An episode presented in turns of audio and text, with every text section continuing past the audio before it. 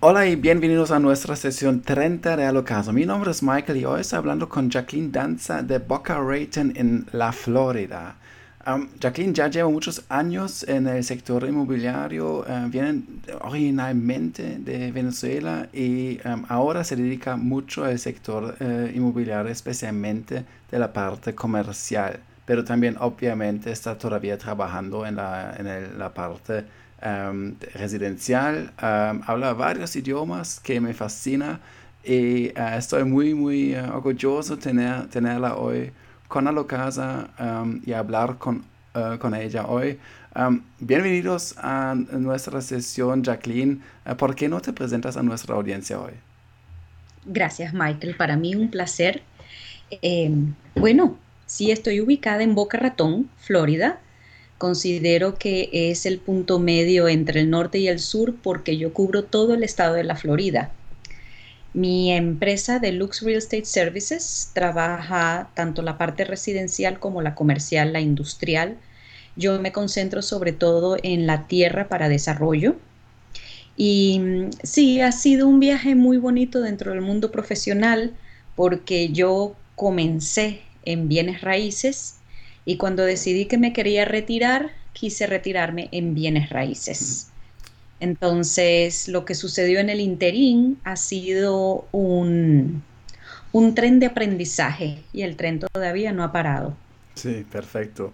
Estaba viendo como todos tus certificados que, que has eh, obtenido durante tu profesión y tu experiencia en el sector de bienes raíces. Cuéntanos un poco, eh, en primer lugar, ¿Cuál es el tipo de, certificado que se puede obtener en el sector y um, cómo se puede distinguir como una persona, como super profesional en el sector de bienes raíces? Y de pronto también para una persona que quiere comprar, uh, diferenciar con quién trabajar y de pronto como con quién de pronto no trabajar.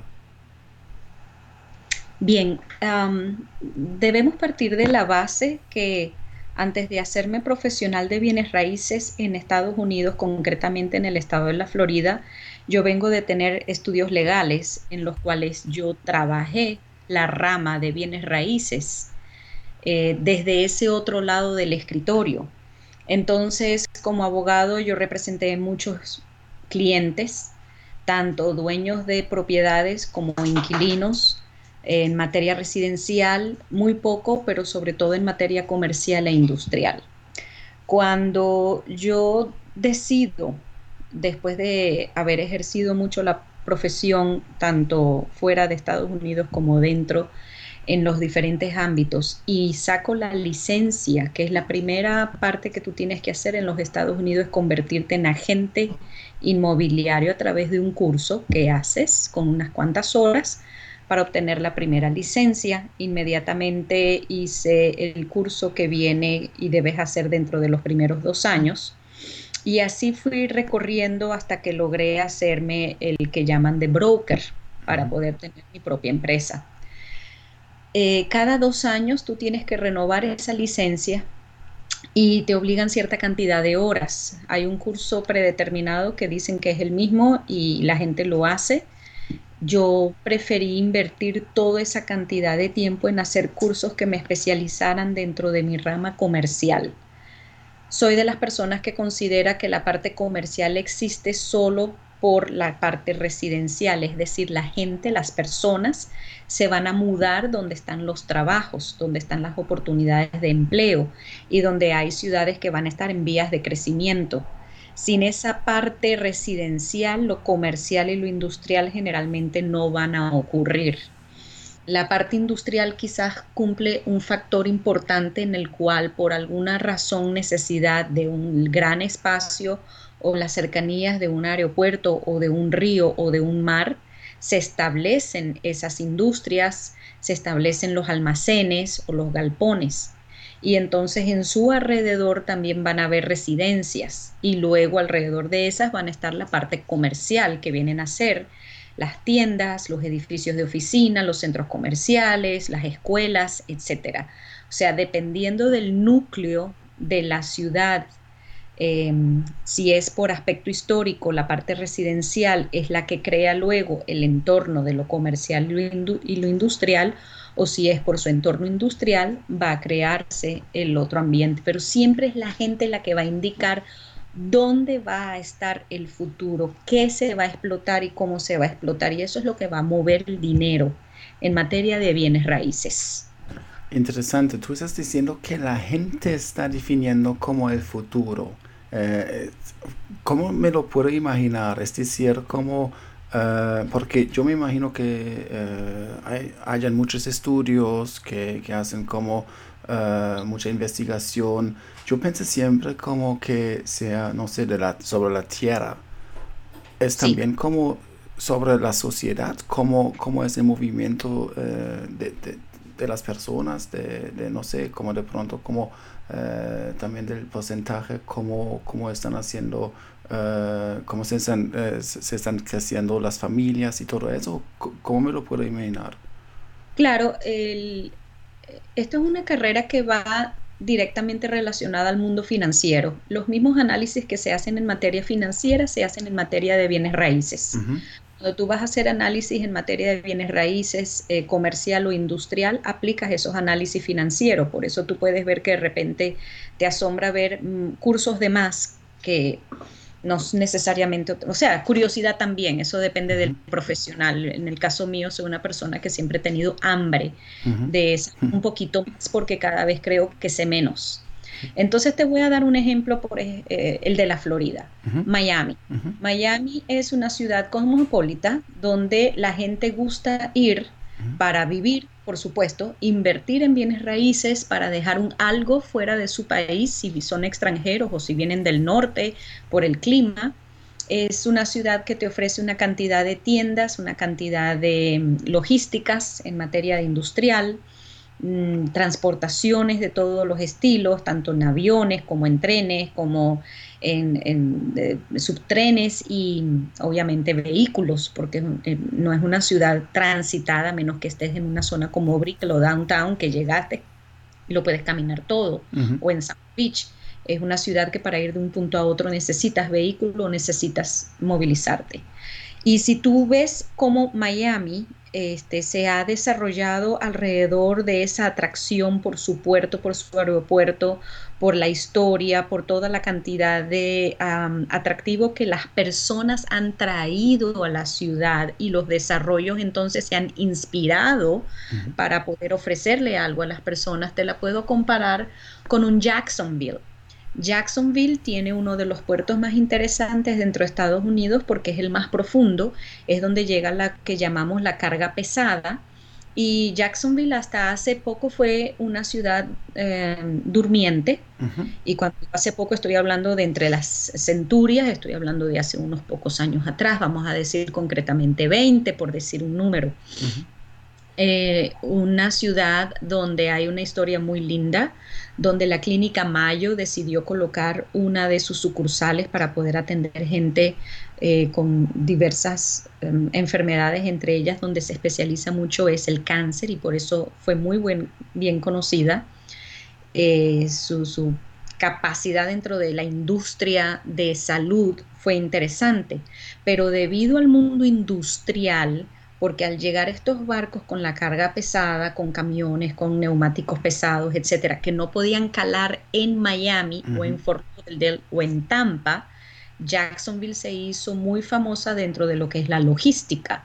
Y de ahí vienen las, los camiones que traen la mercancía hacia el sur o que la llevan al norte, el resto del país y Canadá.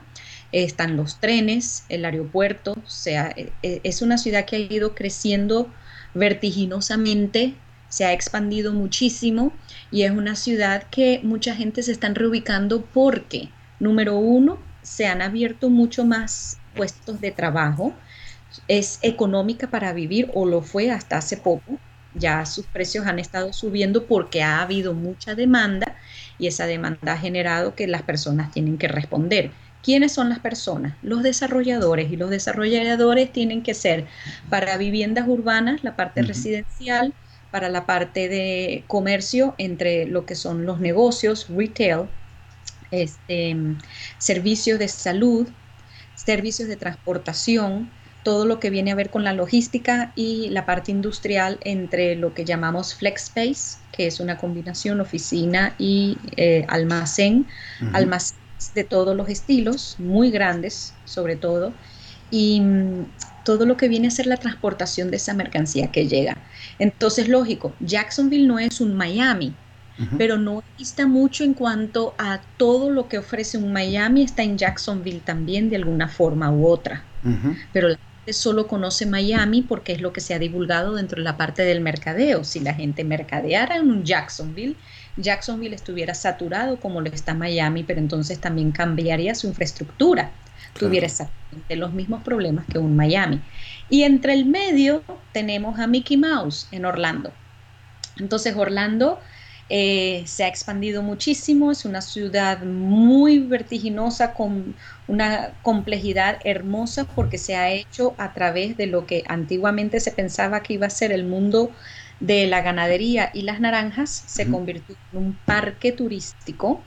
Ese parque turístico ha traído gente de todas las partes del mundo, han tenido que desarrollar el sistema de salud, este, tienen hoy día, cuentan con unos hospitales de todas las índoles, para niños, para gente con cáncer, todas las denominaciones religiosas han abierto sus casas de salud para estas personas aeropuerto internacional, el, sistema de cargo que existe en Orlando es muy interesante, sobre todo porque está en el corazón de la Florida y su cargo se mueve para Jacksonville, para Tampa, para Fort Lauderdale y Miami. La cantidad de transportación humana también es muy interesante porque lo hay por tierra, hay los servicios de transporte que van del aeropuerto de Miami al aeropuerto de Orlando. Eh, por fin ya quedó, eh, después de tantos años que yo tengo viviendo aquí, que son casi 30, por fin se aprobó el que eh, se haga el tren desde el aeropuerto de Orlando hasta Miami. Entonces todo eso, sí, todo eso son cosas que tú vas viendo cómo se mueven las ciudades. También acuérdate que, por ejemplo, tenemos Latinoamérica ahí mismo y Miami dicen que es la puerta de Latinoamérica. Cuando hay problemas de desestabilización en nuestros países latinos, leas, en una época fue Colombia, teníamos muchos colombianos, hoy día tenemos muchos venezolanos, los brasileros van y vienen, tenemos también los argentinos, tenemos mucha influencia peruana. De Centroamérica este, tenemos quizás los mejores trabajadores en muchos lugares como en el campo, en el sistema de la construcción. Contamos con todos esos centroamericanos hermosos que son los que ayudan al desarrollo de estas ciudades también, porque son una mano de obra mm, muy necesaria y a la cual no se ha dado la atención que se merece, sobre todo en materia de inmigración. Absolutamente. Entonces toda esa complejidad se reduce a cosas hermosas. Dicen que la Florida está hecho absolutamente de gente de otras partes del mundo y puedo decir que sí. Es verdad, la gran mayoría vienen de Latinoamérica, tenemos una influencia canadiense muy grande, europea también y obviamente ahora asiática. Em, nos han descubierto y nos han invadido. Es una cosa que, eh, insisto, la gente son las que van a mover el pueblo. Tú ves ahora que hay colonias de pueblos chinos, que hay colonias de, gente rusos, que hay las colonias, por supuesto, de gente de definidos países. Por ejemplo, cuando tú hablas de Doral en Miami, hablan de Doralzuela. Lo, tuvo hace como 15 años, era entre colombianos y venezolanos, la gran mayoría, hoy día ya son más venezolanos. Lo mismo pasó Weston, se le llama Westonzuela, aun cuando Weston se inició y el desarrollo se creía que iba a ser un poco absurdo poner gente que pagaran esas cantidades de dinero por el desarrollo de la tierra, pero en efecto se convirtió en una urbanización muy exclusiva, donde las mejores familias de Colombia y Venezuela se establecieron. Entonces, ello ha creado urbanizaciones interesantes alrededor de estas urbanizaciones tenemos entonces eh, los servicios de restaurantes, los servicios de correspondencia, tenemos todas estas otras vías y ya se han dado cuenta las clínicas privadas que tienen que abrir centros cercanos a estas urbanizaciones. Entonces, como ves, dicen que es exclusivamente de cierto país. No, mentira. Ahí puede vivir algún brasilero, puede vivir algún ruso, puede vivir alguna persona, pero eh, eso es lo que ocurre. Em, la gente que vivió en Connecticut con descendencia de Puerto Rico, la época de la crisis o antes de la crisis del 2008, ellos bajaron a invertir en el 2005-2006. Invirtieron muchísimo en Orlando, sobre todo, que es donde se establecieron, y se trajeron su gente de la isla. Entonces fue una reunificación familiar entre los que vivían en el norte, mayormente Connecticut, podían ser de New Jersey también. Se juntaban con su familia de la isla y compraban en Orlando o Central Florida. Cuando en dos años llega la crisis, hubo una crisis social muy grande que obviamente venía afectada de la crisis financiera, ¿verdad? Y todo ese caos hizo que la gente volvieran a ciertos lugares y se reubicaran. Pero en la medida que en la isla fue abatida por huracanes, esa gente volvían otra vez a la Florida Central. En la medida que los negocios fueron dándose un poquito de una forma mucho mejor en el norte, fueron surgiendo otra vez en el sur. Y el clima, el clima hace una atracción muy especial para gente que viven en el frío, sea en el norte, para los que viven en Europa, Norteamérica, como Canadá, inclusive el frío del sur, como los que están en Argentina, por ejemplo. Este, y así la gente llega y van haciendo sus pequeños núcleos y se van juntando y tú ves como en Sonial hay una época donde solamente los rusos andan, que vamos a decir es la época de invierno aquí, como en nuestra época de verano se llena de brasileros, porque viene a ser la época fría para ellos. Este, Weston y Doral sí van a seguir siendo impregnadas por la mayoría venezolanos. Eh, después tienes otras zonas donde se va mucho más la República Dominicana y eso ocurre en todas las ciudades. En Tampa también tienes tus focos. Eh, se van es por lo que lleva su nacionalidad, no así su profesión. Tú no vas a decir que hay una urbanización hecha de puros médicos, este, porque no existe. Pero, por ejemplo, en la zona este de Orlando, donde está Lockheed Martin, hubo una época hacia el norte vía Sanford, Lake Mary, donde la mayoría de las personas lo estaban llamando el pequeño Silicon Valley de la Florida Central, porque todos esos genios en computadoras que venían a prestar servicios de una manera más económica que donde están ellos en Silicon Valley, se estaban reubicando estratégicamente en la Florida Central, tenían la NASA, ahí mismo tenían Lockheed Martin o Martin Marietta, Em, y tú podías ver cómo ellos por su profesión se estaban creando pequeños pueblos de personas muy intelectuales en eso. Pero, pero no funcionó así, no se ocurrió por la profesión, ocurre más que todo por la nacionalidad. La sangre atrae la sangre y todos los seres humanos tienen sus necesidades primordiales y básicas que ser cubiertas. Es que hacen los desarrolladores y yo por eso mi pasión dentro de los bienes raíces es ayudar a estos desarrolladores identificar no solamente la tierra, sino propiedad cualquiera para poder transformarla según la necesidad de estas personas, bien sea hacer desarrollos residenciales, y por eso se hace residencial en mi empresa, desarrollos comerciales para los centros comerciales, para hacer las tiendas, para hacer eh, centros comerciales cerrados con aire acondicionado o abiertos para caminarlos, para centros industriales, donde hay zonas industriales con eh, almacenes de todo tipo de tamaños y todo tipo de logísticas.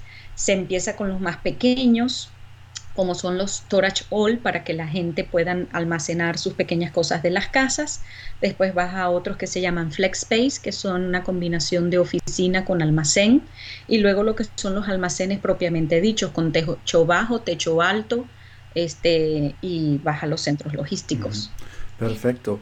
Estás, a mí me fascina todo el conocimiento y eh, pues todo lo que, lo que estás sabiendo sobre, sobre la Florida, especialmente que no estás tan enfocada en solamente Miami, porque yo como extranjero, pues yo casi siempre, pues por ignorancia obviamente, digo como a ah, Florida, Miami, y um, lo que me, me, interesa mucho es como también lo que estás diciendo sobre el movimiento, movimiento entre la, la Florida y esos microcosmos, no sé si, si se puede decir así, um, segregado por las culturas.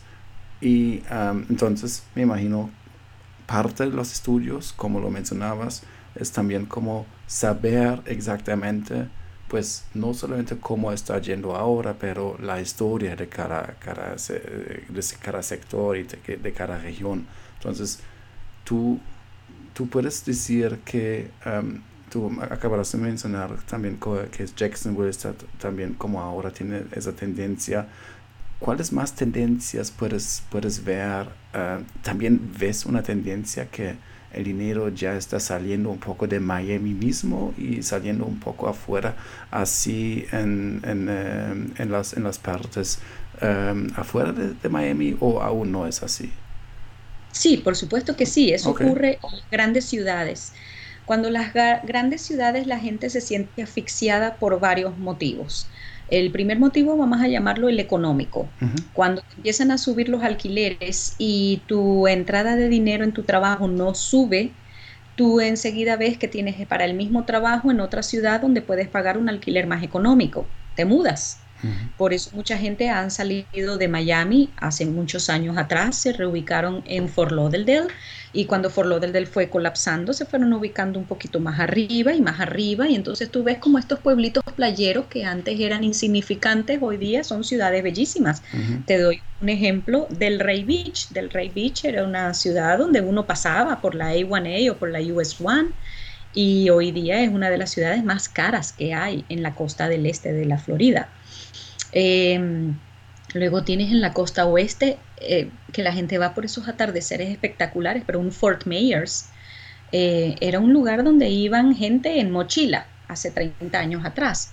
Hoy día es una de las ciudades más espectaculares que hay. Eh, mm, en la materia de bienes raíces tiene su balance, pero nunca va a ser tanto más caro que Miami en general o que un Boca Ratón, por ejemplo. Y luego dentro de las mismas ciudades también tienes tus zonas, tienes tus zonas económicas, que es obviamente donde viven la gente trabajadora o la gente que vienen a ser mantenidas de alguna forma con em, pagos del gobierno. Y tienes tus zonas exclusivas, zonas donde solo puede vivir el pudiente. Entonces, eso pasa en, en vías generales, pero si el dinero corre de Miami por muchos valores. Número uno, como tú bien lo indicas, quizás por su puerto y su aeropuerto internacional es donde primero se llega. Y al tú estar, vamos a decir, alumbrado por lo que esa ciudad te ofrece, por el calor de la gente, por la belleza de sus playas, por sus tiendas, por toda su, por todo, como bien critican para positivo, lo critican para negativo, pero es una atracción. Y mucha gente lo que vienen es a pasar un buen rato. Vienen, se les gusta disfrutar su comida, sus tragos de noche, sus discotecas, al día siguiente van a la playa, se van de compra y se regresaron a su país o regresaron a su ciudad de donde venían e hicieron lo que tenían que hacer. Otros prefieren escapar del invierno y pasarse más de tres meses. Entonces cada quien tiene sus necesidades. La gente que vienen con necesidad por mantener a su familia en sus países de orígenes son otro tipo. Em, tú siempre tienes que lidiar con la materia de inmigración de alguna forma u otra. Y luego también tienes que lidiar con la parte de los que les gusta invertir. Hay muchos que dicen, muy lindo, muy bonito, pero yo jamás viviría ahí. Ahora sí pondría mi dinero ahí.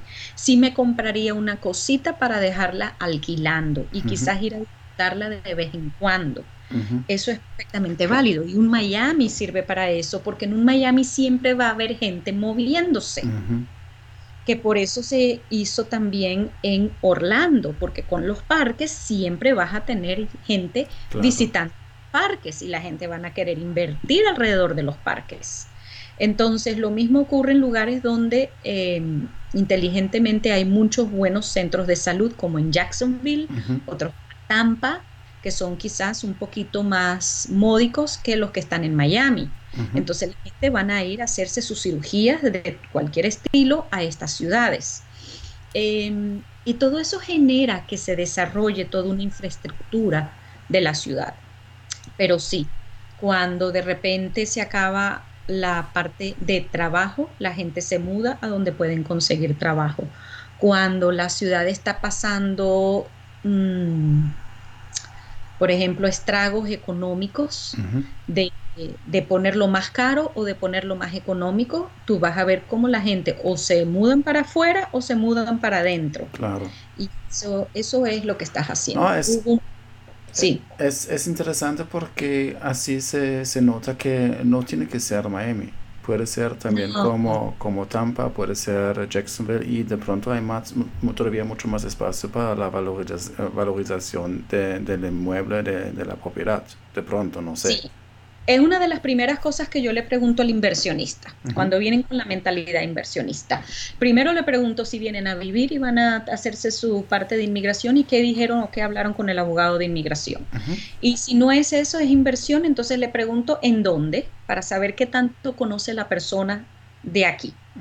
Y después le pregunto cuánto, porque sin dinero no pueden comprar. Cuando me vienen con una idea absurda, les digo que yo quiero que me ilustren, por eso yo aprendo más. Quizás los diplomas que tuviste no, no lleguen ni a la mitad de lo que yo aprendo con mis clientes. Pero entonces voy sacando un perfil y un criterio de ese cliente. Y, y, le voy educando. Muchas veces viene la gente, no, yo quiero comprarme un apartamentico baratico en cualquier cosa así para generar. Yo digo, ok, pero usted sabe que en Estados Unidos, por ejemplo, usted tiene que pagar un condominio que le llamamos HOA, H-O-A, que es un Homeowner Association. Hay lugares donde hay dos condominios. Ah, ¿y cómo es eso? Bueno, en Estados Unidos eso es caro aparte de pagar los derechos de propiedad, aparte de pagar, etcétera, etcétera. Entonces yo le voy sacando primero lo que serían los gastos, para después que se me vayan enamorando de lo que es lo que primero otras personas los ilum alumbra y les ilustra. Mira este apartamento tan hermoso, tan bello, con todas estas piscinas y estas vistas, te cuesta tanto. Y te lo puedo alquilar en tanto más. Mentira. Primero vamos a empezar, ok, eso es lo que cuesta comprarlo cuánto, cuánto dinero tiene usted mensual para mantener ese apartamento tan bello que compró en ese precio tan espectacular, porque no es el precio del apartamento, es lo que te cuesta mantenerlo hasta que esté bien alquilado, soñando y esperando que ese inquilino le va a salir bueno y que va a estar renovando el contrato a rendimiento con incrementos de la mensualidad todos los años porque eso pasa en todas partes del mundo, que de verdad aquí funciona un poquito mejor que, vamos a decir, en Latinoamérica, el sacar un inquilino que por falta de pago es posible, que el inquilino te destroce el lugar o no, es posible. Esas cosas ocurren. Aquí de repente hay un poquito más de leyes y funciona un poco mejor. Pero caos existe en las grandes ciudades. En un Miami hay caos poder sacar un inquilino, no son tres meses, unas veces son más tiempo y son inquilinos muy bien educados, como lo hacen los inquilinos en todas partes del mundo, que saben muy bien cómo van a hacer la estrategia para meterse en ese lugar y no salir hasta cierto tiempo. Hacen todas partes del mundo. Entonces yo un criterio de un cliente que viene a invertir, primero comienzo por saber qué conoce de la Florida. Solo Miami. ¿Por qué Miami? ¿Y qué conoce de Miami? Conoce Little Havana, conoce Little Miami River, conoce Coral Gables, conoce un Weston, conoce un Doral. ¿Quién es mi cliente? ¿Es un canadiense? ¿Es un argentino? ¿Es un francés? ¿Y qué tanto conoce? Solo Miami Beach. Entonces, y solo tengo 80 mil dólares. ¡Wow! Y quiero que me produzca tanto. Bueno, entonces vamos a hacer lo posible. Con 80 mil te sirve de pronto pago para meterte en una deuda de 300 mil porque menos de eso no vas a conseguir nada decente que te procure esa cantidad de dinero. Ahora, para tener un apartamento de 300 mil en Miami Beach, porque es lo único que conoces, tienes que pagar una mensualidad de aproximadamente unos mil dólares entre los impuestos de la propiedad, entre mantenimiento y entre misceláneos. Puedes pagar mil dólares mensuales hasta que esté el apartamento alquilado, lo hacemos. Si no, vamos a mudar esos 80 mil dólares a Lake Okeechobee o vamos a llevarlos a una zona fuera de Orlando o de Tampa o vamos a movernos en algo, porque lo que tú quieres es invertir, no me vas a usar el corazón. Ay, no, pero yo quiero un lugar para llegar a Miami cuando yo viaje a Miami. Entonces vamos a caer en esta realidad. Déjame mandarte cierta zona. Cuando vengas a Miami, yo te enseño esa zona o vas y haces turismo y vas a ver que lo mismo que puedes alquilar aquí, lo puedes alquilar allá, te cuesta tanto y estas son las realidades. Y eso es lo que yo pienso que los clientes deben tener con un profesional, cualquiera sea, eh, un entendimiento claro. Todas las relaciones humanas que se establezcan en materia de negocios, en materia de relaciones personales, en materia de familia, tienen que tener eh, trust, tienen que tener una confianza, tienen que saber decirse la verdad y ser honestos, porque nada haces con tratar de tapar el sol con un dedo hoy y después mañana venir con una excusa cualquiera. Entonces, no se gana. Yo pienso que ser honesto con el cliente es desde una vez y no dejarle ver las flores del jardín nada más, sino que esas flores pueden ser que tengan espinas o que hay gusanos debajo o, que hay cosas, yo creo que es mucho más honesto, más claro y el espectro más amplio de establecer una buena relación.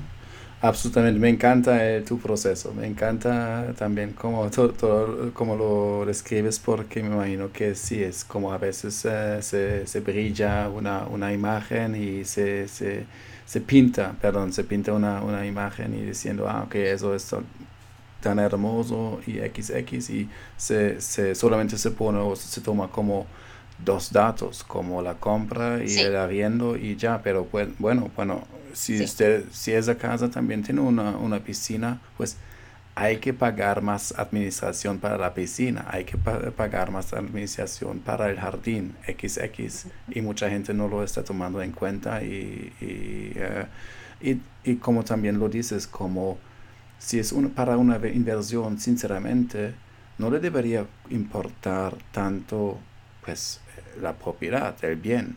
Es más como yo, eso es más como un cálculo de riesgos, de ingresos, de pues es un Excel más o menos. El otro es sí, si yo quiero vivir ahí, pues sí, debería gustarme, debería estar bonito, pero sinceramente solamente para, para estar seguro que obtenga mi dinero, pues sinceramente para qué me importaría. Si hay un inquilino que está pagándolo, perfecto, ya.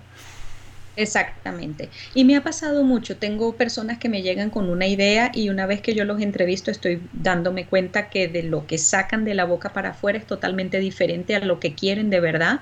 Y les presento en un ejemplo lo que ellos me están diciendo. Y, es impresionante cómo automáticamente cambia el panorama. Entonces, cuando me vienen a buscar el apartamentico que está en tremendo edificio, que está ubicado en Aventura o en South Beach o en X, yo les presento lo que es un duplex por el mismo precio en un lugar donde no hay que pagarle a una tercera persona para que haga el jardincito ni nada y cómo entra y sale el dinero, cómo se mantiene, etcétera.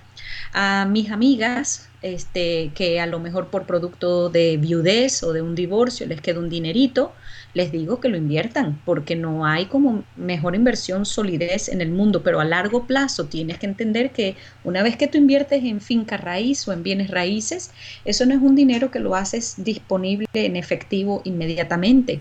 Tiene que venir una de esas eh, olas de mercado en la cual el vendedor es el que manda y tiene la batuta casi siempre en los mercados inmobiliarios el que tiene la batuta termina siendo el comprador que por más que el vendedor pone cuánto es el precio, el comprador es el que decide si compra o no.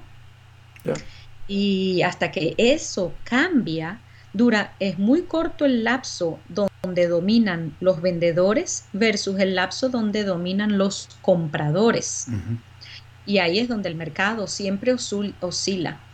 Este, sí, yo pienso que nada más sano para cualquier persona es ese criterio. Obviamente, mi punto es dejar un legado.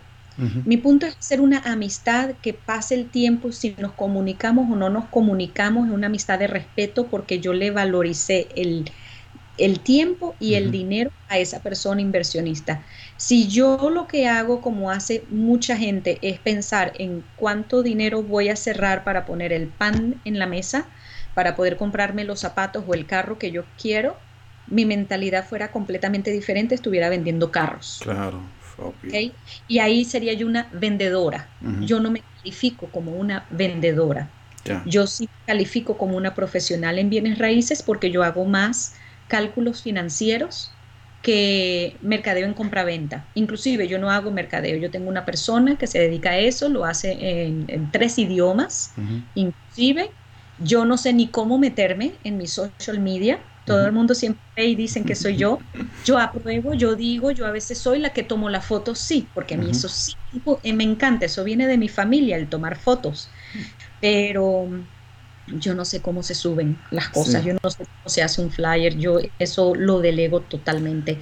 Lo mío es más ejecutivo. Sí, yo, yo soy lo mismo, yo prefiero como eh, ser como consciente de dónde, dónde soy bueno y dónde soy, soy, soy muy malo, entonces eh, definir, mejor definir las cosas que de, delego y que no hago y, dejarlos a los, a los expertos.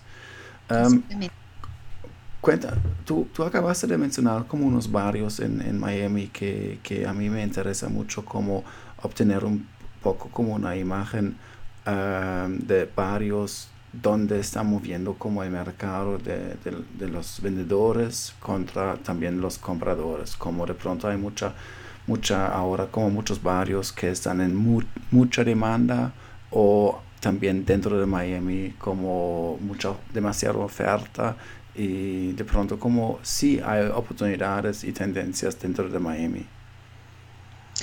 Mira, Miami es una ciudad muy interesante porque es muy amplia.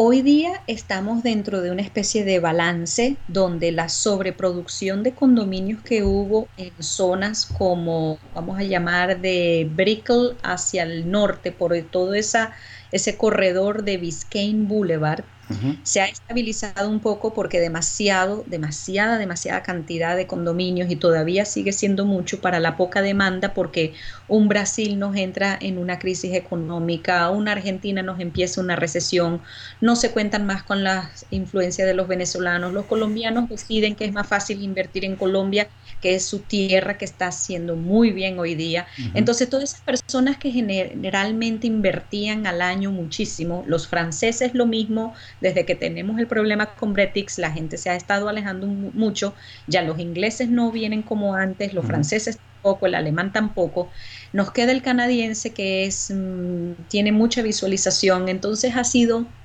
eh, un cambio que sostuvo un poco esas ventas, los mismos desarrolladores decidieron preparar los apartamentos para alquilarlos y poder entonces así mantener los costos bajos para los que venían a invertir para no para vivir, porque esos apartamentos están hechos con la mentalidad de la persona que no vive en Miami. Se llaman los que consiguen una segunda casa, los que consiguen para ponerse a invertir, etcétera. Pero entonces tienes microciudades donde la gente sí van a vivir, que es ahí donde ellos viven y hacen su, ah, su vida porque prestan un servicio, tienen algo. Por ejemplo, hay una pequeña parte que se llama Shenandoah. Shenandoah queda al oeste de Brickell, al sur de la calle 8 o de Little Havana.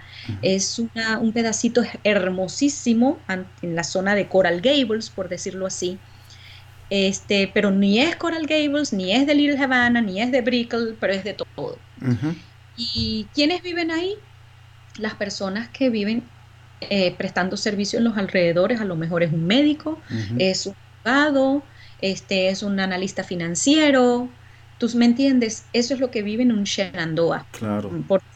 entonces, Shenandoah lo que está tirando cerca de Coral Gables es donde está el un poquito más pudiente que está un poquito más pegado a lo que es Little Havana, es el que a lo mejor lo compró hace mucho tiempo, lo heredó de mami papi y lo tiene alquilado o hizo dos o tres habitaciones y lo tiene como un Airbnb, etcétera.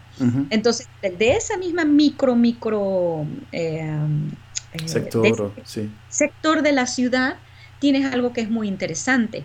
Si te vas hacia el southwest pasa lo mismo, pero por ejemplo tenemos un homestead que está creciendo vertiginosamente. Homestead se consideraba un pueblo. Después de los huracanes nadie le prestó mayor atención. Cuando se empieza a desarrollar todo ese corredor de Biscayne, muchas de las personas que estaban siendo, eh, eh, vamos a decirlo, evacuadas de ahí, que no podían pagar los alquileres de lo que venía o porque se iba a destruir el edificio mal habido que tenían o toda esa gente que tenían que reubicarse porque venían las firmas de mucho dinero, venían los edificios que ves hoy día, si no se iban más hacia el norte, se iban para Homestead y si empezaron a hacer barrios malos en Homestead. la gente decente, trabajadora, no querían irse a vivir a Homestead. Bueno, la ciudad de Homestead está ahorita invirtiendo una cantidad de dinero muy interesante, donde están empezando los desarrolladores a ver que tienen que empezar a desarrollar allá.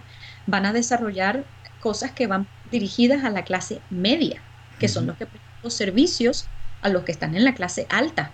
Y bajar todo esa, ese commute of people, como decimos nosotros. Eh, lo mismo está ocurriendo más hacia el norte. Eh, las cosas de la playa eh, se están beautificando, como decimos, se están haciendo más bonitas. Entonces es una ciudad que está ofreciendo de todo un poco. al otro lado de la 95, a nivel de downtown, tienes a La Pata. A La Pata, años atrás, cuando vivían los médicos, fue una de las regiones más bonitas. Luego, cuando fueron invadidos por la gente que prestaban servicio a los hoteles en Miami Beach, se fueron creando otros tipos de barrio.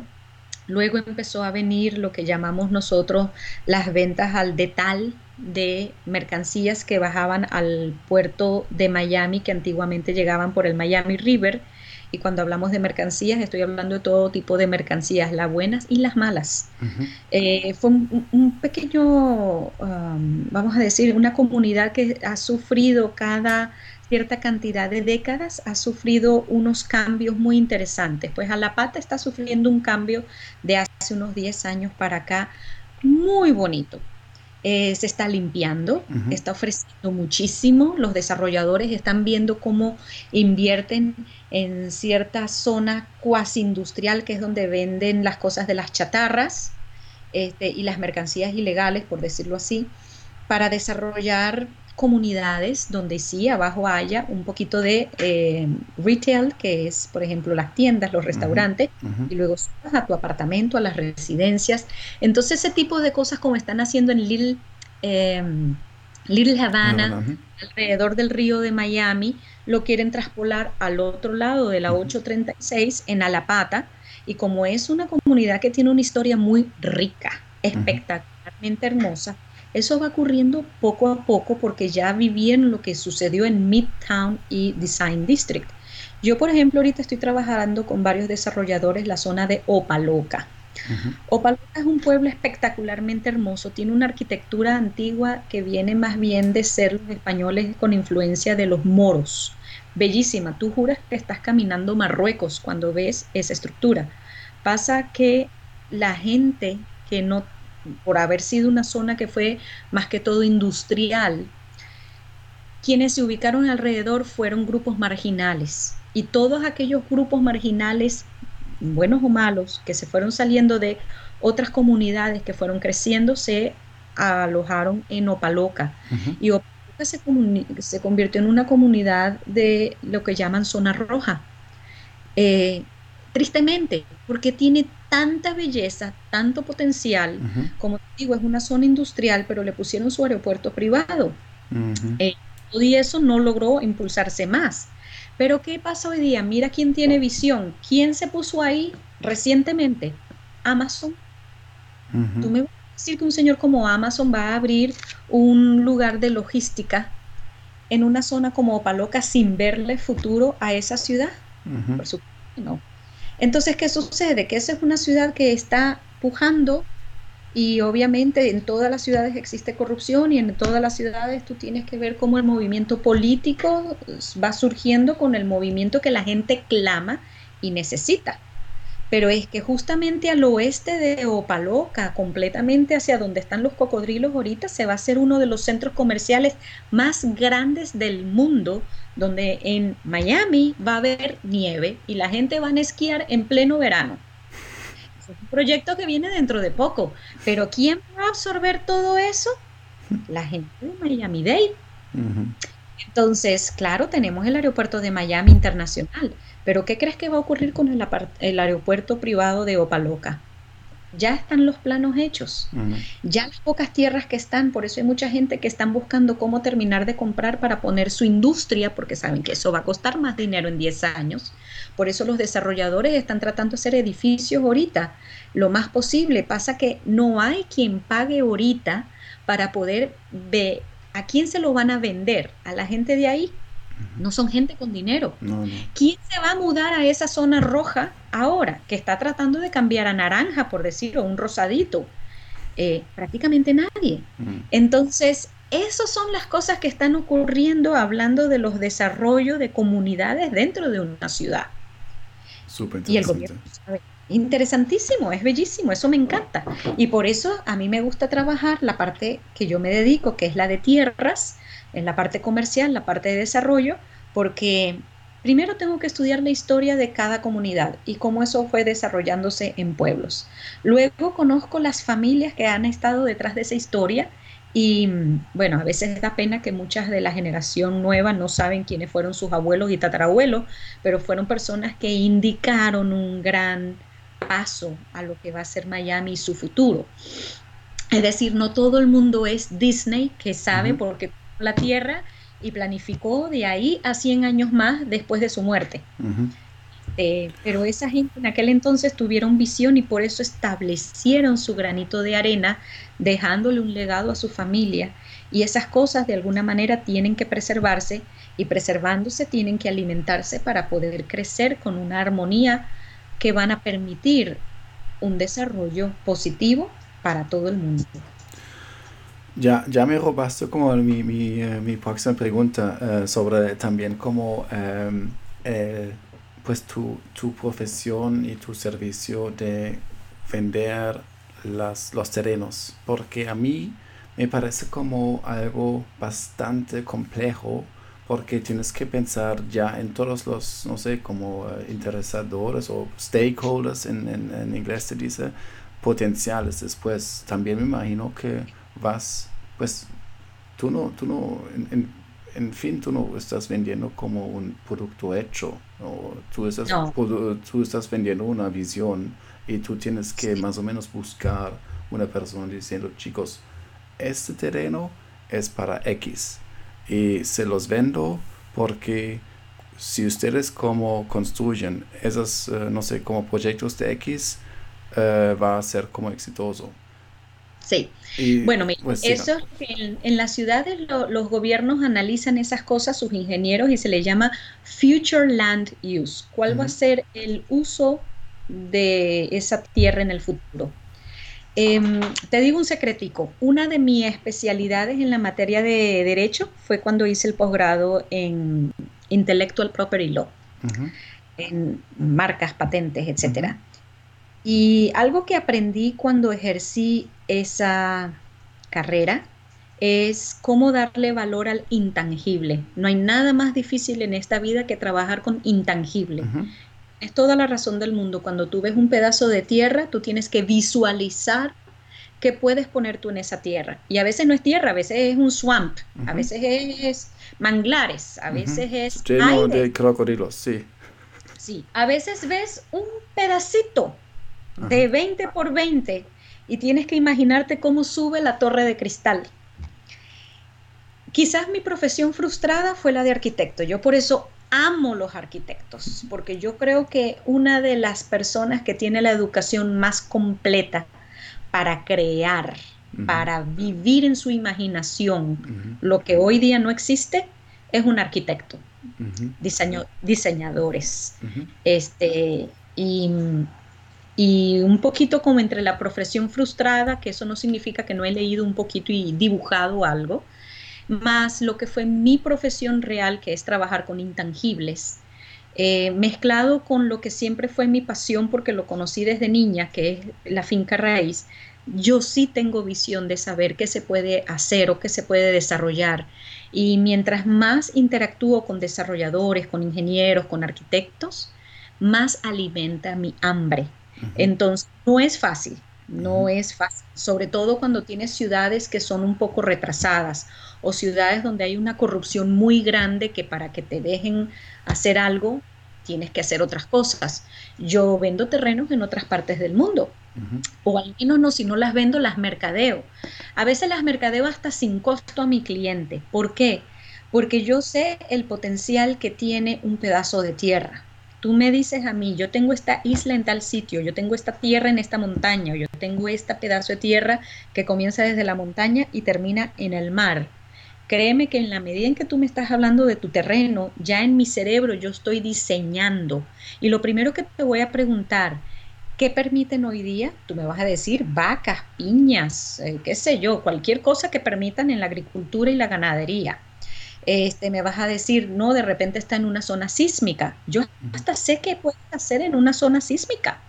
Entonces me vas a decir, no, pero yo escuché que el alcalde dijo que iba a dar ciertas primicias a la gente que puedan desarrollar un lugar para cacerías o un hospital o hacer algo. Entonces, claro, tú te imaginas una montaña así, bueno, tú que estás en Suiza, ¿cuántos hoteles de salud no existen en las montañas de Suiza, que son hoteles, hoteles, pero que la gente también tiene su división, que van a la parte de salud, donde tienen sus enfermeras, donde van a recuperarse de una operación, donde se van a hacer un tratamiento. Este, eso se puede aplicar en cualquier otra parte del mundo. No, está súper interesante. ¿Y cómo, explícame cómo estás ah, haciendo la interacción con los, em, con los em, constructores? ¿Cómo, ¿Cómo está haciendo ahí como la interacción? Porque obviamente tú no, Eso no, eres, tú, no eres tu su jefa, entonces tú tienes que... ¿Cómo les explicas o, pues explícame un poco el dinamismo sobre el vendedor, el comprador, eh, tú, lo que está construyendo y también como lo que, lo que está comprando. ¿Cómo? Explícanos un poco sobre, sobre, em, sobre también cómo. Hay dos maneras y las dos son complejas igual. Em, bien sea que conocí en algún sitio, me presentaron al desarrollador, y hago lo mismo que hago con cualquier comprador. Le pregunto su criterio, si es un desarrollador de poquitas casas, si es un desarrollador que quiere desarrollar 300 unidades o más. Entonces le pregunto si es de desarrollo vertical, hablo de edificio alto, y ya sé dónde puede serlo y dónde no. O si va a ser un desarrollo horizontal, que es lo que llamamos garden style.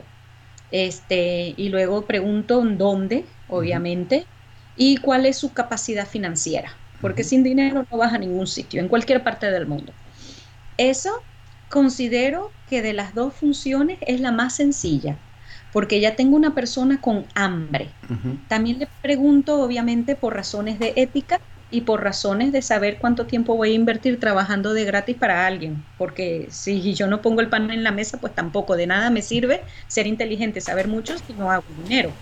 Entonces ahí veo con cuántas personas está trabajando, cuál ha sido su frustración con los colegas que le han prestado el servicio y aprendo un poquito más del cliente. En otras palabras, le pregunto sobre su currículum, porque también hay muchos contacuentos, hay muchos que vienen frustrados, hay muchos que hicieron, hicieron y después se les cayó algo, o sea que nunca levantaron ni un bloque. Eh, hay que tener cuidado también con eso, o porque yo me he rechazado a representar ciertos desarrolladores porque también está lo que se llama lavado de dinero. Entonces, no, voy a ensuciar mi nombre, prefiero morir de hambre claro. y ir a sembrar papas que ir a ayudar a un desarrollador que lo va a hacer de una manera que no es legal. Sí. Pero esa sería la más fácil, que me llegue el desarrollador y la inversión mía es ir a los lugares donde ellos están. A veces las entradas para esos eventos son muy caras. Yo he pagado mil dólares para ir a lugares donde me voy a supuestamente exponer con una cantidad de gente que están en ese mundo. Este, yo soy una firma de una muy pequeña, soy una boutique. Entonces somos muy pocos los que estamos aquí versus si me comparas con los colegas con los que de repente me he rozado porque me he entrenado o trabajé con ellos, como Marcus and Millishap, CRBE, NI, es decir, las firmas grandes. Pero esa es la versión fácil, la versión difícil viene cuando yo estoy sentada y empiezo a buscar tierras de hoy día se hace con Google, antiguamente manejaba y yo hoy todavía manejo, inclusive esta mañana salí y manejé un sector específico donde identifiqué tierras. Y cuando hablo tierras puede ser que haya una construcción encima, le hace una casa, le hace un edificio antiguo, etcétera, pero eso es algo que le veo un potencial para hacer algo más. Porque quizás de repente leí que alguna ciudad van a tener aprobado una cantidad de dinero que viene de un cuerpo del gobierno, regional o nacional. Y entonces, sabiendo que tengo una cartera de desarrolladores pequeños, medianos y grandes, me pongo a buscar terrenos y con eso hago las llamadas. A veces tienes que hablar con un abogado, a veces tienes que hablar con un poder dante, a veces tienes que hacer 50 llamadas para llegar al dueño para que te diga no me interesa venderlo. O sí lo quiero vender, pero no le voy a dar la exclusividad. O no le doy la exclusividad, pero no quiero que me lo mercadee. Y eso es lo que llamamos off market. Entonces, un market de verdad, yo tengo mi contrato firmado, lo represento, pero no puedo publicar. Entonces, tengo que hacerlo personalmente y, y doy con mi lista de personas. Pero para llegar ahí, es mucho lo que hay que zapatear. Eh, tienes que invertir mucho tiempo, mucho dinero y siempre tienes que estarte educando porque esa gente siempre sabe más que tú. Siempre. Interesante. Tú ahora mismo tienes una propiedad, eh, un lote para, para, em, para vender. ¿Por qué no echamos un vistazo ahí y tú explicas un poco eh, sobre esa propiedad? Yo estoy ahora compartiendo la, la pantalla y em, estoy viendo como terreno de esquina en Tampa. ¿Por qué no nos guíes eh, un poco em, a través de ella? Claro, bueno, eh, ese por ejemplo es un off-market, tengo derecho a vender, mm, el cliente quiere mantenerlo reservado por los inquilinos a quienes le alquila el terreno, que interesantemente son eh, camiones, ¿ok? Eh, estamos hablando que son cinco acres, ¿verdad? Están en una esquina, pero la ubicación es fenómeno porque esa es la única vía que tú tienes para ir a Tampa desde donde estés ubicado para ir al puerto de Tampa. O sea que tú obligatoriamente tienes que pasar frente a su terreno por ida o por vuelta cada vez que te vas a montar en el crucero o cada vez que vas a mandar un cargo. Eh, el terreno con los cinco acres, lo más interesante es que él es uno de los pocos que tiene la doble mixturación comercial y residencial. Puedes construir delante en la vía que sería lo inteligente y es la parte que está definida como comercial por la ciudad, construyes pues tus tiendas, tus servicios, tu café, tu restaurante y en la parte de atrás tienes acceso por cualquiera de las calles, este, la de lateral y la de atrás, construyes la parte residencial. Entonces ya se lo he presentado a dos o tres desarrolladores, a los pequeños y a los grandes. Unos les da miedo meterse en la parte de retail, a los que hacen retail o o tiendas no saben cómo hacerlo de residencia, entonces lo que estoy haciendo son esos matrimonios o esos compromisos. Mira, este sabe cómo montar tiendas y hacer un pequeño centro comercial frontal donde haya una decoración así, que remanezca un poco lo que estampa en la parte antigua, pero que también te dé un aire que estás camino al puerto y que la gente que se le olvidaron cositas o que quieren alguna cosa más pasen y se paren y este sabe desarrollar la parte de atrás y lo puedes hacer con un estilo tipo townhouse o villas o puedes hacer unos edificios muy lindos. La gente en ese lugar tienen, porque yo estudié la zona, eh, reclaman más lugares, lo mínimo dos cuartos, tres cuartos es un estándar, puedes hacer hasta cuatro cuartos con mínimo dos baños, tienes que tener garaje para dos carros para marido y mujer generalmente. Y entonces eh, no importa si no pones áreas en común como la piscina, la cancha de tenis, etcétera, porque eso va a ser para gente de la clase trabajadora B, lo que llamamos clase B, clase A, pero no muy caro. Es para gente trabajadora. Entonces ya yo les hago el análisis de los salarios en las zonas, quiénes son los que pueden transitar, a quiénes se les puede hacer, si va a ser una cosa o la otra. Y eso es lo que estoy. Em, Luego venimos a la parte financiera, quién va a comprar lo que se va a hacer, si va a ser una operación en efectivo o si va a llevar este dinero de prestado, porque ninguno de estos desarrolladores usan su propio dinero, muy extraño. Y quizás hablar con el vendedor si el vendedor quisiera venir en esa sociedad, dar el terreno como parte de aval para los préstamos y salir como un socio con ganancia cuando los desarrolladores ya estén vendiendo lo que están desarrollando. Entonces, eso es un poco de, lo que yo hago. Este es un cliente que viene cuando yo vivía en Orlando, es un cliente de hace muchos años, ha seguido mi trayectoria. Em, él insistía que yo atendiera a todos sus ah, empleados dentro de materia de inmigración por el negocio que tiene, pero le dije que no, que yo me quedé haciendo esto. Le recomendé varios abogados para que trabajaran lo que él necesita, pero me dijo que ya aquí encárgate de este terreno, quiero que me saques lo mejor posible. Se le hace el análisis de precio, se le hace el análisis de qué es lo que quiere Tampa que se desarrolle ahí, qué permiten, qué no permiten, veo que hay alrededor y entonces me puse a buscar en mi lista de desarrolladores a quienes les voy a presentar este terreno para ese proyecto con sus diferentes modalidades. Quien quiere hacerlo todo residencial puede hacerlo, solo pide que se haga una variación, pero entonces perderá lo comercial. Quien quiere hacerlo solo comercial tiene que esperar y pedir una variación, pero es mucho más complejo. La mixturación es perfecta. Cinco acres, tú puedes hacer una cantidad de cosas en cinco acres. En Miami Beach hay una islita pequeña que no tiene ni los cinco acres, levantaron 13 edificios, bellísimos, este, por la densidad. En Tampa no puedes hacer eso, inclusive baja en otras zonas de la Florida Central, cinco acres, solo puedes hacer una casa pero en ese terreno sí puedes construir cierta cantidad de mm, lo que nosotros llamamos puertas, que vienen a ser la cantidad de unidades residenciales y luego la cantidad de densidad comercial con estacionamiento. Ya, wow, súper interesante. Em, una pregunta que eh, para mí eh, todavía lo tengo anotado. Antes mencionaste una palabra eh, diciendo condominio o condo. Eh, yo conozco esa palabra solamente para aclarar. Eh, yo conozco esa palabra como una comunidad uh, o encerrada con, con seguridad y dentro de eso vivo. ¿Es el mismo concepto en, en Miami o en la Florida o cuando se habla sobre un condo es, es algo diferente? condo viene a ser el diminutivo de condominio. ¿Sí? ¿ok? Cuando hablamos de condominio lo estamos diferenciando de lo que es apartamento.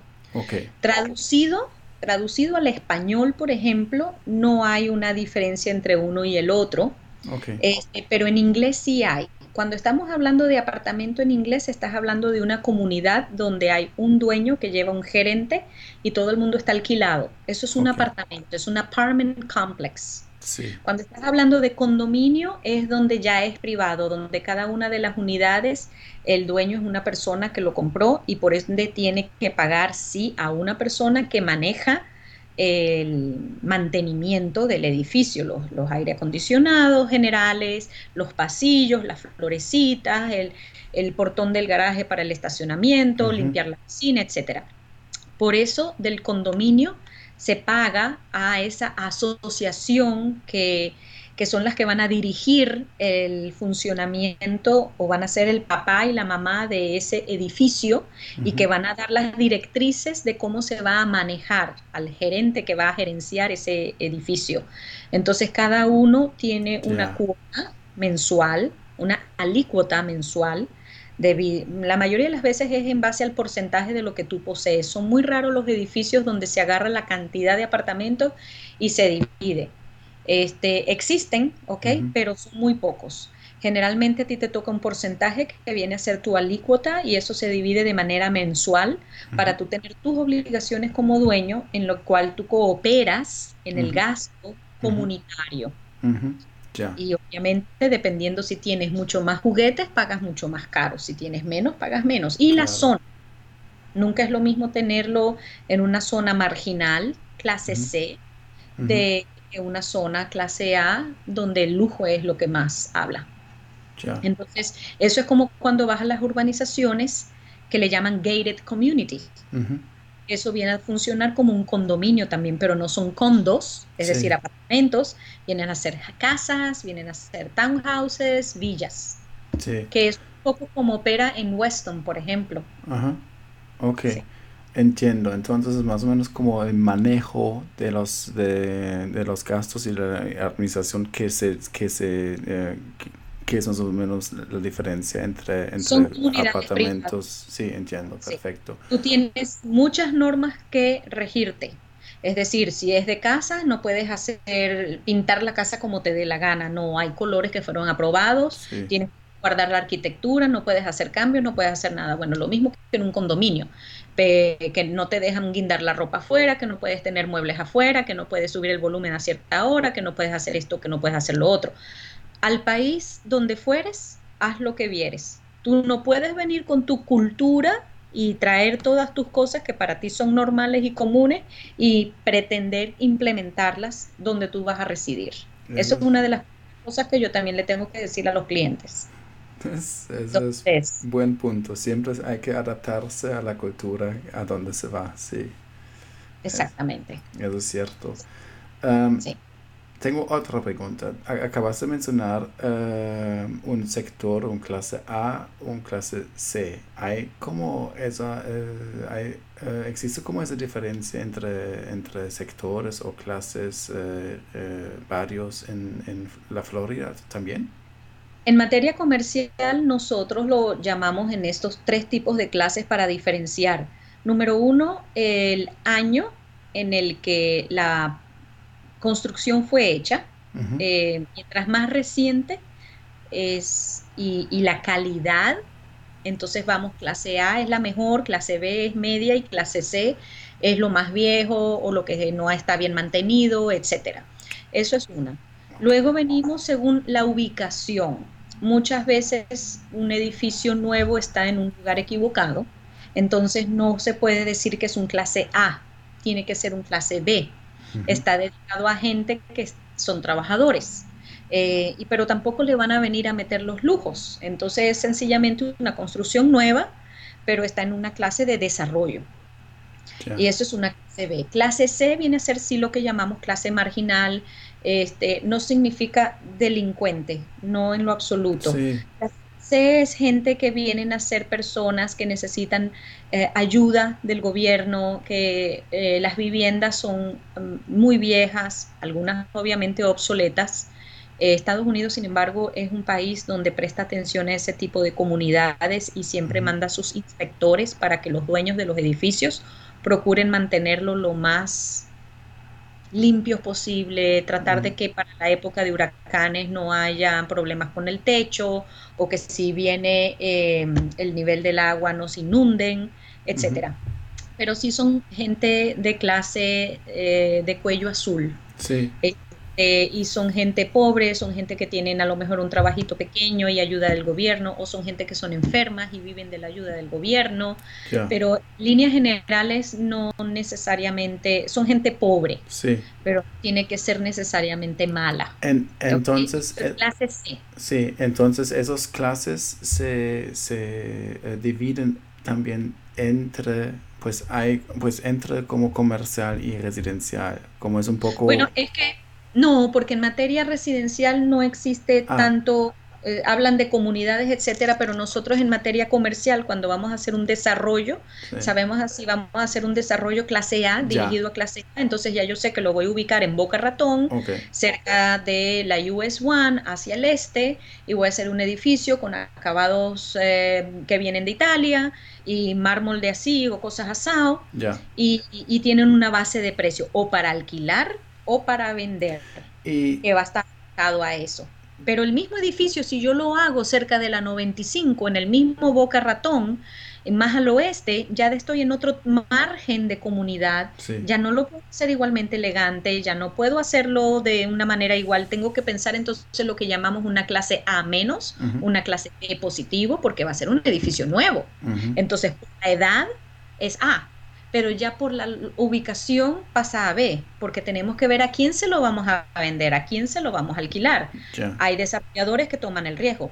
Ese mismo edificio lo vamos a hacer, por ejemplo, en la 95 a nivel de, ¿dónde? de Palm Beach, hacia el norte. Bueno, primero no van a haber edificios altos, vamos a empezar por ahí.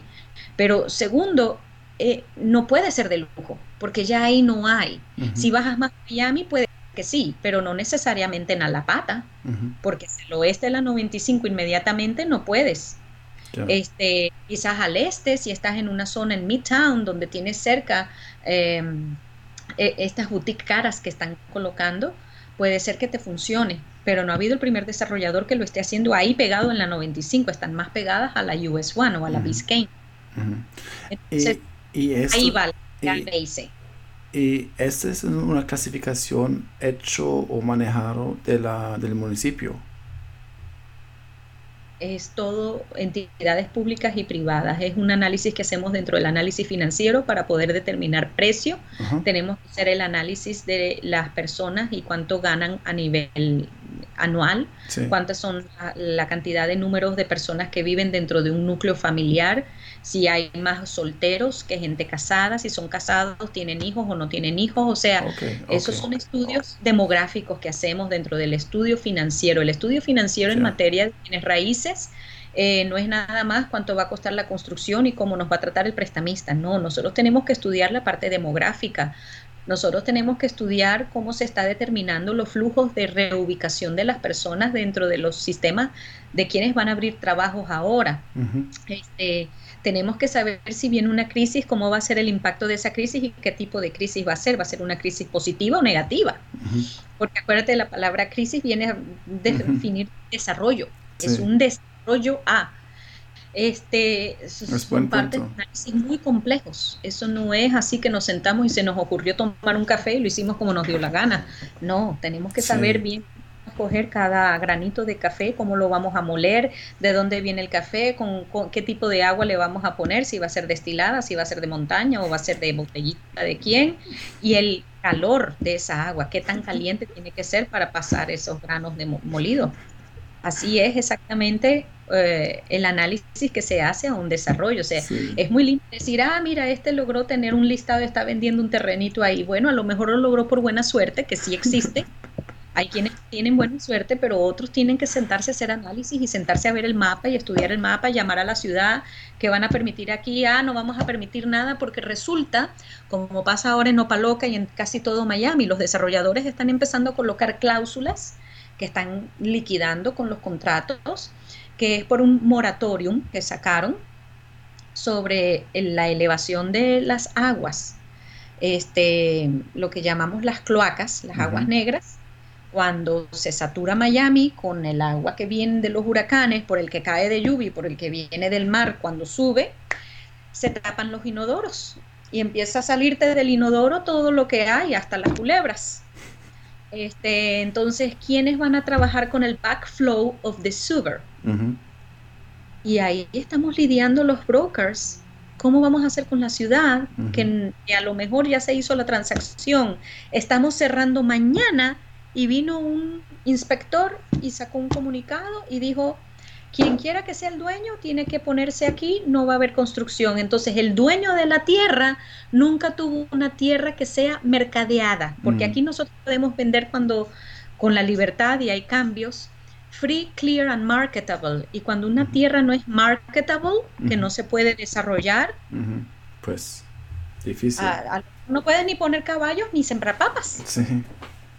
No, claro. Voy a preguntar otra cosa. ya estamos hablando mucho, pero me, me encanta tanto, entonces pregunto otra cosa porque acabaste de mencionar. Uh, acabaste hacer parte 1, parte 2, parte 3. acabaste de mencionar una cosa sobre el agua y el, el uh, que se hunde o que no sé, como hay haya mucha, mucha lluvia. ¿Cómo, ¿Cómo me lo puedo imaginar y cuál es tu opinión sobre eso, el, la situación en, en, en la Florida y en Miami? Que no sé, cómo hay, hay eh, chistes o, no, ni, siquiera chistes, pero como ideas que en 10 años ya no va a existir en Miami. Mira, eso es algo mucho más complejo que solo la política, ¿verdad? Eh, lo que llaman global, global warming. Yo te voy a decir una cosa y a lo mejor tú lo estudiaste y todos ustedes lo estudiaron. La formación de la Tierra sucede por complejos, cosas que vienen de las galaxias y pegan con la Tierra, cosas de que hay dentro de la Tierra que explotan y salen eh, transformadas en forma de terremoto, de volcanes, y se expande y se encoge. Eh, la gente dice que los polos se están derritiendo, pero hay otras cosas que se están congelando. Yo creo que en el movimiento de rotación y traslación como todas estas peloticas que nos enseñaron cuando nos enseñan el movimiento de la rotación y la traslación, la Tierra está pasando por un movimiento donde los rayos solares que antes pegaban al Ecuador están pegando a otro Ecuador. Pasa que se ha movido desde que inventaron que era el Ecuador y ahora ha cambiado la posición. Y en esa posición se ha volteado y, eso que antes era congelado y no había forma de derretirlo, ahora está teniendo un poquito más de calor y se está derritiendo. ¿Qué pasa cuando se derrite? Sube niveles de agua, unas zonas van a estar inundadas, otras zonas van a tener sequía. Eh, eh, si nos ponemos a pensar antes del desierto de Sahara y toda esa zona del África, eso corrían ríos y habían una vegetación preciosa, hoy día es un desierto y donde está el Canyon Ranch y donde están todas esas montañas rojas espectaculares, tú puedes ver las diferentes formaciones donde hubo una época que eso tuvo lleno de agua. la Florida es un pedazo de arena, es una península. Eh, si nos va a venir y cuándo nos va a venir el que todas esas olas grandes vengan y nos inunden, por supuesto es factible. ¿Va a ocurrir ahorita? No lo creo. Yo creo mm. que van a pasar muchas otras centurias. Tiene que esperar a que esa tierra siga convirtiéndose en algo. Mira, bien sencillo, el que le dé miedo que vaya e invierta allá en Suiza. Vamos a vender en Suiza. Dale, de bienvenidos. Eh, es, así. Eh, es como, eh, y estás en Suiza y de repente ocurre un terremoto y se abrió la tierra y pues, se acabó. Sí, sí. No, Entonces, no, no, es así.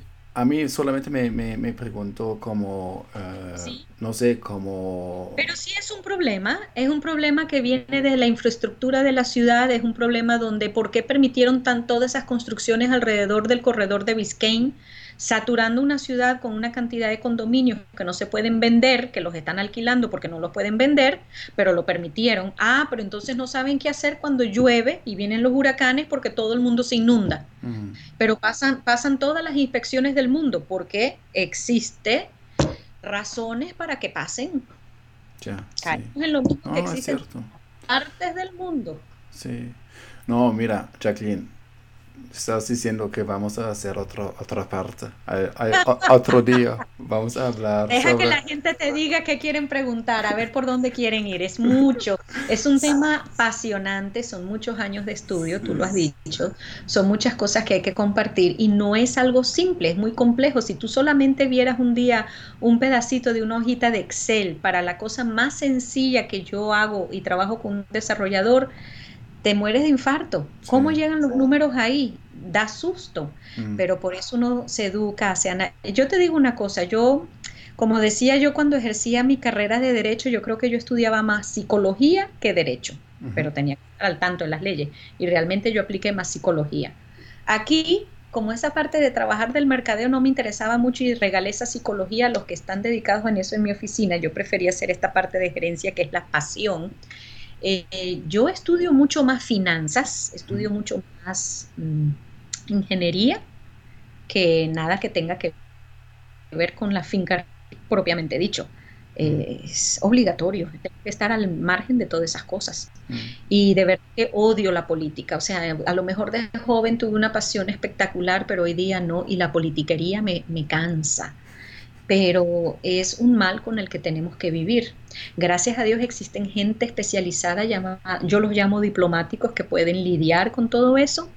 Eh, yo lo único que le pido es que me traigan el resultado de lo que yo necesito para poder hacer algo que va a ser positivo para una ciudad, que va a ser lindo para un desarrollo. Mira, cada vez que yo paso por una construcción y veo la gente mezclando cemento, las grúas, los trabajadores, me emociona. Eso es precioso. Y donde tú vayas, que tú ves eso ocurriendo, esa ciudad tiene prosperidad. Sí. Bueno, Jacqueline, pienso que fueron eh, buenas últimas palabras. Gracias. Eh, mira, ¿cómo se, se puede contactar a, ti? ¿Cómo si alguien eh, ahora está interesado en, en comprar, invertir? Antes de obviamente preguntar si todas las preguntas que hay que, hay que preguntarse. Em, ¿Cuáles son tus datos de contactar? Sí, cómo no, si lo pudieras colocar. El más fácil viene a ser mi teléfono, que está erradicado en la Florida. Se comienza con el 1 o el símbolo de, de suma. 305 213 2393 ese viene a ser mi teléfono, que lo uso de WhatsApp también. Eh, tengo varios correos electrónicos, a mí particularmente me gusta más usar el de Gmail y lo utilizo con el nombre de mi empresa primero, Deluxe, D L U X J E D arroba gmail.com. Perfecto. Eh, yo creo que ese es mucho más seguro también. Súper. Este, gracias. No, gracias a ti. Eh, también lo voy a poner en la descripción, tus uh, datos de contacto y obviamente también se puede contactar a ti a través de la casa. Um, Jacqueline, fue un placer, me, me ha encantado. Uh, me ha encantado muchísimo hablar contigo. Muchísimas gracias por toda, toda la información, por, uh, por hablar, darnos pues una, una imagen uh, tan ancha de toda la, la, Florida y con toda la expertise que tienes en todos, eh, pues en, en todos los, los, áreas que, que, acabas de mencionar. Especialmente me fascina toda, um, pues, toda la parte de la, la compra del terreno y pues construir sobre eso como proyectos y que, que, hay que tener en cuenta pues cuando se hace eso. Súper, no, me, me fascinó, uh, me, me, fascinó tu historia y tu, um, tus palabras. Muchísimas gracias y uh, pues muchas gracias Hasta y que estés muy bien. Gracias, estamos hablando. Gracias. Pronto. Hasta luego, bye bye. Chao, Encantada. chao. chao.